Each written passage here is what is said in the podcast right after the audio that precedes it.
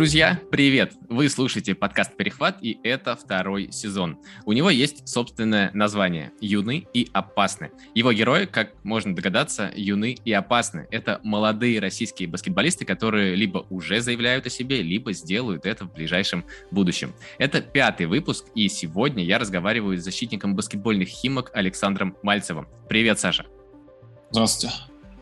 А, обычно я начинаю а, вопросы с того, как гость подкаста начинал заниматься баскетболом, а, но в твоем случае это довольно очевидно. Ты родился в 2002 году, когда твой папа Андрей Николаевич Мальцев еще играл за питерский «Спартак». Какое у тебя было самое первое воспоминание, которое связано с баскетболом? Ну, если я начну вспоминать свою сознательную жизнь, то баскетбол уже был в моей жизни, поэтому какой-то отдельный момент тяжело выделить с детства меня окружал баскетбольный зал, мячики баскетбольные, поэтому такого конкретного воспоминания нет. Угу, угу. Ну, то есть ты, получается, познакомился с мячом, я не знаю, в год, в два, в три? Ну, в, в первый месяц жизни уже. Ага, ну, в принципе, да, довольно, довольно логично. А твои первые занятия баскетболом, когда они случились? А, это было вроде бы, я был в первом классе, и решил пойти на баскетбол в спортивную школу ЦСКА тогда. Но я сходил на первую тренировку, и мне вообще не понравилось. И я как-то родителям сказал, что мне не нравится. Ну и они не настаивали, как бы. Поэтому они сказали, ну, иди учись тогда. Ну, я пошел учился в школу. И вот где-то во втором классе а, я сходил на... Играл как раз Костя Шевчук. Наши семьи близко общаются. Я сходил на матч. И маме сказал, что хочу как Костя Шевчук играть. И и тогда вот а, меня отдали в спортивную школу Тринта. Тогда Андрей Шлаевич набирал, Шигин, мой первый тренер, набирал набор. И папа знал это, и отдал меня как бы уже в проверенные руки, поскольку они вместе работали. И он понимал, что он может мне дать и что не может дать. Поэтому мое желание было естественно. Ничего себе, ты прям сразу хотел играть как Костя Шевчук. Ну, мне понравилось, как играет Костя, сбивает очки, бегает, как бы. Он тогда еще получил, насколько я помню, индивидуальную награду, и мне это как бы понравилось, все, я захотел так же. Ну, плюс вы оба из вы оба родились в Санкт-Петербурге, потом да, приехали да, в Москву. Да, да. да было, было много общего. А когда ты сам понял, что с баскетболом, кажется, можно связать свою жизнь? Вот ты такой во втором классе пошел, и когда у тебя уже пришло осознание, что, блин, да этим можно, ну, и зарабатывать, и, и жить, и как бы заниматься всегда? Ну, поначалу мне просто нравилось заниматься баскетболом завел новых друзей, общались очень хорошо, на тренировки мне нравилось ходить. А чтобы так, чтобы а, понял, что это будет моей частью жизни, баскетбол, наверное, когда выиграл первую Россию, это, наверное, случилось. Это мне, получается, было 15 лет. Мы тогда выиграли первый турнир, это вообще был нашей команды, который мы выиграли обычно третий, четвертый занимали как бы. А тут выиграли в финале, я получил индивидуальную награду и поймался на мысли, что можно связать с этим свою жизнь. Mm, интересно, интересно. И сколько лет ты, получается, провел в Тринте? Uh, в Тринте я вот, получается, со второго класса. Это мне было где-то 8 лет, и вот я полный выпускник Тринта, я ни разу не менял спортшколу, и в 17 лет, по-моему, я выпустился. Поэтому достаточно много времени провел. 9 лет я за Тринт, получается, играл. Угу. А Тринт каким-то образом связано с системой ЦСКА? Нет, никак не связано. Это разные структуры, и поэтому связи между ними никакой нету. А когда ты перешел в систему ЦСКА, уже стал тренироваться в молодежке? Да, это мне было 16 лет после чемпионата Европы. Я подписал свой первый профессиональный контракт. Это было вот ЦСКА. Но я еще продолжал играть за Тринту. Я также играл первенство России и европейский турнир там, поэтому поскольку я мало получал опыта в молодежной лиге, я еще и там играл. Mm, так можно было? Да. А как ты себя чувствовал в системе армейцев? Uh, очень хорошо себя чувствовал. Я был уже знаком на тот момент со многими игроками. Некоторые какие со мной пришли моего возраста, поэтому я был вместе пришли несколько молодых игроков. А, очень хороший медицинский штаб, у меня было со всеми хорошие отношения, тренерский штаб, не было никаких проблем, поэтому очень себя комфортно чувствовал там. А как ты относился к таким разговором, что ты играешь только потому, что твой папа тренирует. Потому что, ну, всех игроков, которых э, отцы тренируют, наверное, всех игроков такое преследует, несмотря на то, как они играют. Да, вот там Марк Тихоненко э, тоже рассказывал об этом. Э, многие игроки, у которых э, родители, да, не только папа, но и родители тренируют, там Даша Курильчук, э, они рассказывали, что вот даже несмотря на то, что они действительно были лучшими игроками, э, все равно их преследовали вот эти разговоры. Как ты с этим справлялся, как ты к этому относился? Ну, меня тоже преследовали эти разговоры, разумеется, от этого никуда не деться. Я сначала переживал из-за этого, как бы, за, как бы задумывался об этом, но потом понял, что отец же за меня не забивает очки, не подбирает, и он за меня не играет, это все делаю я. Поэтому я понял, что это делаю все я, и как-то перестал об этом думать. Если говорят, я к этому очень спокойно отношусь, как бы мнение каждого человека. А это тебя больше мотивирует э, или расстраивает? Э, сейчас больше мотивирует, потому что э, хочется доказать, что не, от, не, от, не из-за отца все это, потому что я что-то из себя представляю. А это же правда, что детям тренеров, э, от этих самых тренеров э, всегда достается больше всех? Ну, не знаю, как другим, но мне очень много достается, но я понимаю, что это только из хороших побуждений отец сделает. Поэтому никаких у нас обид нету между друг другом. Исключительно рабочая обстановка. А вот, можешь ли ты вспомнить какую-то э, историю, когда м, ну вот ты э, как бы дома с папой ты как э, отец и сын, а на тренировке все равно, да, ты там э, Андрей Николаевич. Э, да, разумеется. Вот это все. Можешь ли можешь ли ты вспомнить какую-то историю, когда ну что-то между вами такое случилось, я не знаю, э, обиделся ты, не обиделся, либо наоборот, когда тебе ну досталось так, что ну, тебе показалось, что это было не м, несправедливо. Не, я так не вспомню. У нас просто есть железное право, что дома мы баскетбол вообще не обсуждаем, только на работе. Mm. Поэтому никаких таких а, обид нету.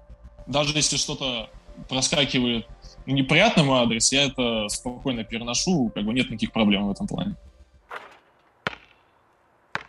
В 2018 году ты выиграл золотые медали дивизиона Б первенства Европы вместе со сборной России Ю-16. Э, и ты был одним из лидеров э, той команды. Расскажи про тот турнир. Что тогда получилось, что не получилось? А, это был мой первый вызов в сборную вообще. Мне было очень приятно, что меня в него вызвали в расширенный список. У нас была очень большая подготовка, вроде два с половиной месяца у нас она длилась. Команда была собрана из 11 московских игроков, поэтому каждый знал, кто что умеет, кто не умеет, и каждый выполнял свою роль. Поэтому, когда мы поехали на турнир, у нас была очень сплоченная команда, и каждый делал, что умеет, и поэтому, наверное, мы выиграли этот титул. А вы же, получается, там познакомились с Антоном Карденахишвили. Я, насколько слышал, вы сейчас там одни из лучших друзей. Ну, не лучшие, наверное, но близкие, это точно можно сказать. С ним я еще познакомился на первенстве Москвы, когда играли совсем по детям. Mm. А так, чтобы в одной команде познакомиться, это была подготовка к спартакиаде. 15 лет вроде нам тогда было. Тогда вот, наверное, познакомились ближе. Mm. Понял, понял. А, сильно ли ты болел за Антона когда, вот в прошлом году, когда он попал в основной mm-hmm. состав сборной России? Да, я его поздравлял с вызовом в сборную в расширенный список, потом то, что он попал в основной состав. Перед каждым матчем удачи желал, смотрели как раз мы были Under 20 в Гоу-парке на сборах, и каждый матч старались смотреть, поддерживать его. Постоянно были на связи. Как тебе его выступление? А, ну, мне понравилось, как он играл. Конечно, были ошибки, но в основном мне понравилось. А, следующий вызов в сборную твой а, в 2019 году на первенство Европы Ю-18, а, но в окончательный состав ты не попал. Что тогда не получилось? Я тогда откровенно могу сказать, был слабее э, тех игроков, которые там были в основном составе. Тогда как раз я менял позицию с четвертого номера на третий.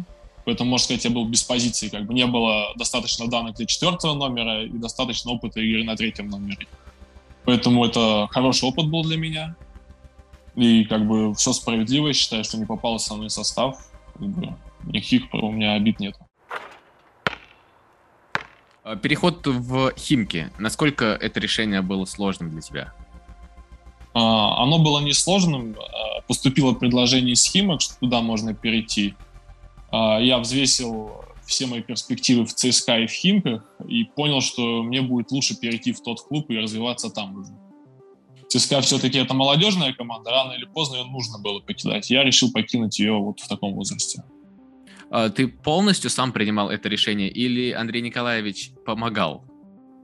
Ну, разумеется, я с ним посоветовался не как с тренером, а как с отцом посоветовался с, агент, с агентами, и приняли решение, якобы всех выслушал, все мнения, и принял сам решение, то, что лучше перейти. А какую роль в твоем решении сыграл вот тот факт, что э, твой папа тренировал э, эту команду? А, особо никакого, потому что это тот, тот же тренер, это не папа, это тренер для меня там. Поэтому мне просто было легче переключиться на его философию, поскольку я ее знаю с детства, можно сказать, поэтому это вот такой плюс маленький, можно сказать. Угу. Химки в этом сезоне, вот в завершившемся сезоне выступали в Суперлиге. Насколько этот опыт для тебя полезный? А, это колоссальный опыт, потому что разница между молодежной лигой ВТБ и Суперлигой 1 очень большой, уровень жесткости игроков, скорости и принятия решения очень сильно отличается, поэтому это большой опыт. Ты играл в команде с теми, э, кто тебе, можно сказать, годится в отцы, там тому же Иванову 37 лет. А как э, ты с ними взаимодействовал? А, у меня с ветеранами очень хорошие отношения, с Андреем Ивановым отличные. Я слушал его каждое наставление, все-таки он игрок с большим опытом, побывал в многих командах, поэтому от него старался услышать все его подсказки. И он никогда на меня... Дедовщина не было такой, как бывает. Поэтому со У вас просто Антона Панкрашова не было в команде. Возможно. Поэтому с ветеранами очень хорошие отношения были. Вы так долго вкатывались в сезон. А это, это из-за отсутствия опыта у многих игроков? А, нет, это из-за отсутствия не было предсезонки. Поэтому приходилось mm. в сезоне уже делать все наработки, что очень тяжело, потому что игры, выезды это очень тяжело. Mm-hmm. И из-за травмы ты пропустил два месяца в середине сезона, э, но говорят, что это прямо очень мало, и ты мог восстанавливаться на самом деле намного дольше. Как тебе удалось так быстро восстановиться? Да, это неожиданная для меня была травма в этом сезоне, можно сказать. А, я, разумеется, обратился по совету врачей а, к проверенным докторам. Это был спинальный центр номер 67 а именно к Дзукаеву Дмитрию Николаевичу и Гулому Владимиру Викторовичу. Я сходил к ним на консультацию, они посмотрели мое МРТ и сказали, что мы сделаем так, чтобы ты в этом сезоне сыграл. Mm-hmm. Я услышал это, попробовали сначала консервативное лечение, но не помогло. Тогда уже стал вопрос об операции. Э, как бы мы ее сделали, и я продолжал восстановление. Восстановление заняло вот чуть меньше двух месяцев и я вышел на поляну. Но я соблюдал все ограничения, все тренировки, как бы, которые были на реабилит... в реабилитационном центре и в Химках, то, что меня восстанавливали тренера. Поэтому, наверное, я так рано восстановился. А, а расскажи вот про тренировки. Я слышал, что ты очень много занимаешься с личным тренером и вообще большое внимание уделяешь э, такому физическому своему состоянию. Ну, любой молодой игрок, я считаю, должен много работать индивидуально. А в этом сезоне мне удалось поработать с нашим тренером э, Глебом Геннадьевичем Плотниковым. Плотниковым. А, очень хороший специалист, мне с ним понравилось работать. А, много мне дал. Потом также работаю индивидуально много, в тренажерный зал хожу, поэтому делаю все, чтобы стать лучше. Расскажи про свои планы? Остаешься ли ты в Химках на следующий сезон? И зависит ли твое решение, останешься или не останешься, от того, в каком турнире будет выступать команда? Потому что, э, напомню, если вдруг кто-то не знает, Химки выступают в Суперлиге. Это первый сезон для команды в Суперлиге. И есть небольшой шанс, что команда выйдет в ВТБ. Но шанс небольшой. А, трудно сказать, где я буду следующий сезон играть, потому что у меня сейчас нету контракта. А, и неизвестно, в какой лиге будут играть Химки, поэтому сейчас я хочу летом отдохнуть, восстановиться, поработать индивидуально, а там уже будет видно, где я буду играть. Химки это будут не Химки, поэтому пока рано об этом говорить. Угу. А о чем ты сейчас больше всего мечтаешь? Ну, наверное, мечтаю, как и многие молодые баскетболисты, заиграть на высоком уровне. ВТБ, Евролига. Это, наверное, одна из таких глобальных моих желаний. Обычно, когда молодые игроки говорят про глобальные желания, они называют э, НБА. Они под, под высоким уровнем они имеют в виду Н, НБА. У тебя таких мечт нету? А, в НБА не скажу. Конечно, хочется в НБА поиграть, но больше хочется в Евролиге поиграть. Mm, даже так. Интересно. А, сейчас э, ты совсем недавно находился в Санкт-Петербурге, э, в своем родном городе. А, обычно ты проводишь э, там все лето или куда-то уезжаешь? Потому что вот нам с тобой не удалось здесь пересечься, а, и ты уже уехал в Москву. Где ты сейчас больше проводишь времени летом? Ну, где, а, где твой дом? Это, наверное, первое лето, когда я могу выбрать, где я хочу находиться, потому что постоянно сборные, предсезонки, в Питере я очень мало нахожусь максимум на неделю могу туда приехать, потом обратно в Москву, поэтому, наверное, в Москве больше времени провожу летом.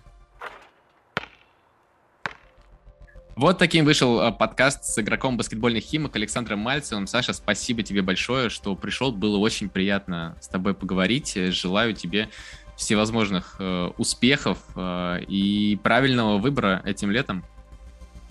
Спасибо большое. Да, и вам, друзья, спасибо большое, что слушали этот подкаст. Болейте за баскетбольные химки, следите за Суперлигой, Единой лигой ВТБ, вообще болейте за российский баскетбол. Ну и, конечно, читайте, слушайте, смотрите «Перехват». А, всего вам доброго, мы с вами увидимся, услышимся в следующих выпусках. Пока!